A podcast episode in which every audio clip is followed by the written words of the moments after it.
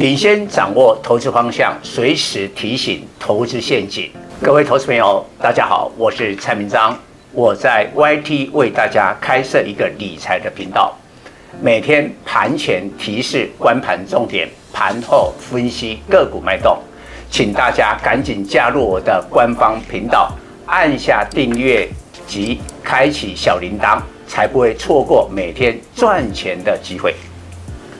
各位粉丝朋友，大家好，我是陈章，现在是礼拜四盘后的分析。昨天因为美国小非农民间的 ADP 报告不如预期，被解读呢，通膨压力开始会下降，所以非常敏感的十年期公债收益率呢，从四点八降到目前的四点七八，所以台股抓住这个机会。大涨一百八十点，强力反弹，收在一六四五三。但是第一个成交量不大，两千四百亿。另外一个比较让人意外的，今天外资并没有买超啊，还是卖超了十几亿。然后呢，我们认为最关键的是在礼拜五的美国公布的非农就业报告，绝对比 ADP 报告更重要。这是下一次联总会的会议，十一月一号以前仅有的一份非农就业报告，所以我只能说，短线台股一万两一万六千两百点应该不会破，但是不是落底呢？还并不明确，请大家谨慎。那明天礼拜五的话呢，是这个国庆假期之前最后一天，我建议啊。大家的选股呢，还是要选营收比较好的。当然，我的专题有讲过，我想时间再拉长，二零二四年明年 EPS 成长，而且要大幅成长。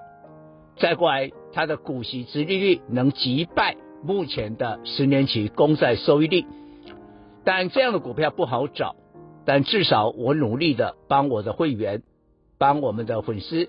找到了指标的莲花科，莲花科在这一波的短线当中都没跌到，包括今天继续涨了六块，来到七八六，所以你可以发现现在的 IC 设计，尤其在高价的 IC 设计被莲花科一带动了以后，哎，好像啊开始啊活络了起来。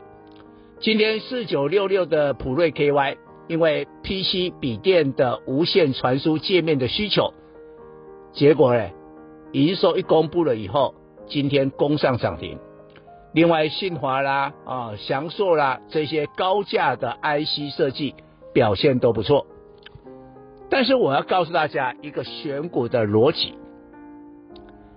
假如你认为它的业绩好，一定好，那即便是真的，也没有什么意外。我们来看一下，今天在这个双 A，也就是宏基跟华硕，大概平均涨了两趴多啊，比你认为一定会很好的 AI 伺服器广达、技嘉、纬创，今天股价表现更好。纬创只有涨一块，广达跌一块，技嘉只有涨五毛，结果双 A 涨两趴，因为在过去很长的一段时间，应该超过了一年。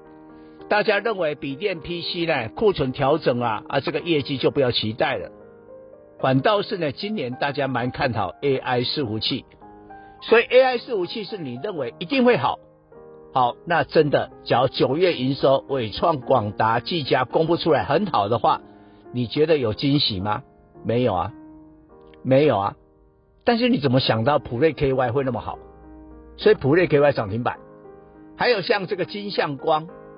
做这个 CIS 的，我告诉你哦，CIS 的 CMOS 的这个产品啊，库存调整是最最惨的，最惨的，惨到那个金相光哦，前年的 EPS 将近十块啊，就一库存调整，去年只剩一块多。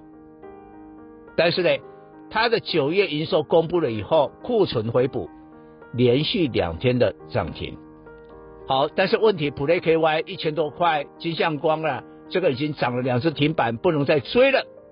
但我告诉你，二四五五的全新，二四五八的翼龙，营收已经公布了，全新的营收二十一二十个月的新高。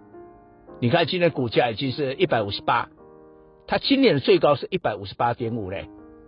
它疫情这三年当中最高是一百六十二点五嘞。它姿态那么高，为什么？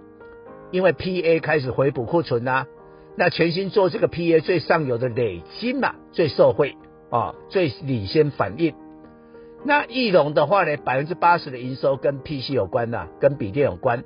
它九月的营收十五个月的新高，今天股价也攻上了一百四十块，也有挑战波段高点的机会。